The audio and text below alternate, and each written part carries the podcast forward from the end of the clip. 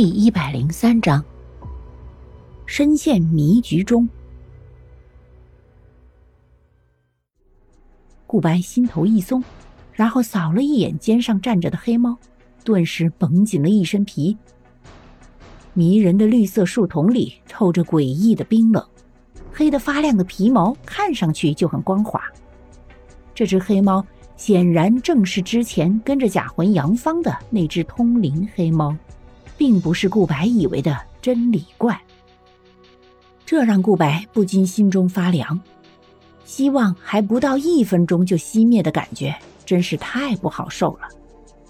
可是现在他还真是没有办法。咬了咬牙，顾白发誓，如果这次能够平安回去，他一定要好好学习道术，绝对不会学个皮毛就洋洋得意，不愿再继续学习了。不过现在。顾白也只好硬着头皮上了。没有桃木剑，符咒也全部被用掉了。顾白有点想哭，不过他也清楚，现在最好是能够找到养尸人，只要把他手中的铃铛夺过来，暂时他就会安全。想法虽然是个好的，但是眼前这是一个阵，而且顾白好死不死的就待在阵里，还是和僵尸待在同一个阵里。所以顾白现在是除了逃，也就只有闪了。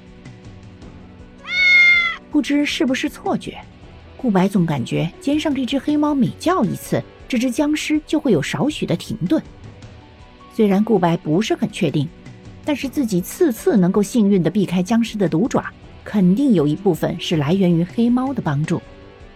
于是顾白逃跑的时候，总是不忘记带着黑猫。每次僵尸的爪子与自己亲密接触时，他总是不忘将黑猫递前去挡。也不知是顾白的运气真的就这么好，还是僵尸其实是故意将他赶出来的。脚下一个没注意，顾白就踩空掉了下去。还好顾白反应及时，用力将手中的黑猫甩了出去，然后自己一个人独自掉进坑里了。这是一个盛装棺材的一个大坑。顾白站在洞口，有些疑惑的看着坑里的墓穴，为什么之前一直没有发现他呢？皱了皱眉，顾白走了进去。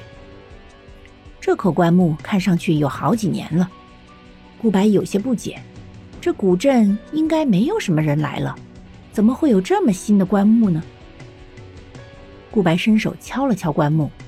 结果没有听到一丝声音，看来这是实心的。那么这棺木就没有里面，它只是表面是棺木喽。挑了挑眉，顾白暗暗想到。一声闷响之后，顾白抬眼看去，原来是阵中的僵尸也跳了下来，泛黄的眼珠微微转动，可是他的双腿却并没有行动，笔直的身体看上去很是刻板。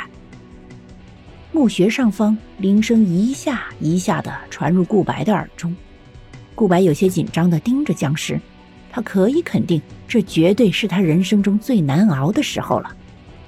他根本就没有想过，这里居然会出现养尸人，而现在这样的情况，不得不令顾白多想。尽管顾白此时已经想到了最坏的打算，可是顾白也不愿意等死。不过。僵尸跳下来后，并没有直奔向他，反而在原地站着不动，这倒是让顾白有些不解。难道这具僵尸反应迟钝吗？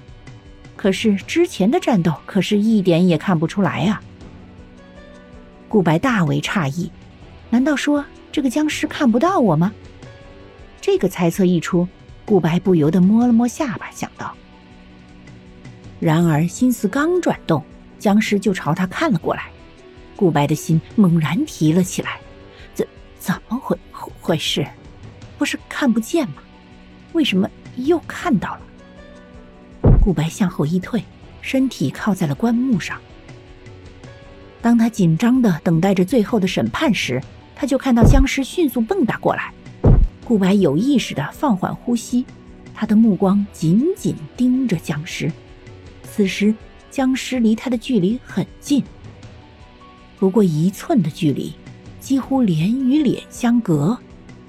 这样的姿势令顾白不禁屏住呼吸，紧张的看着僵尸。而此时，顾白手中什么武器都没有，这让顾白暗暗叫苦。恐怕他是唯一一个杀僵尸结果什么道具都没有准备的道士了。本集播讲完毕，下集更加惊悚，记得要听啊！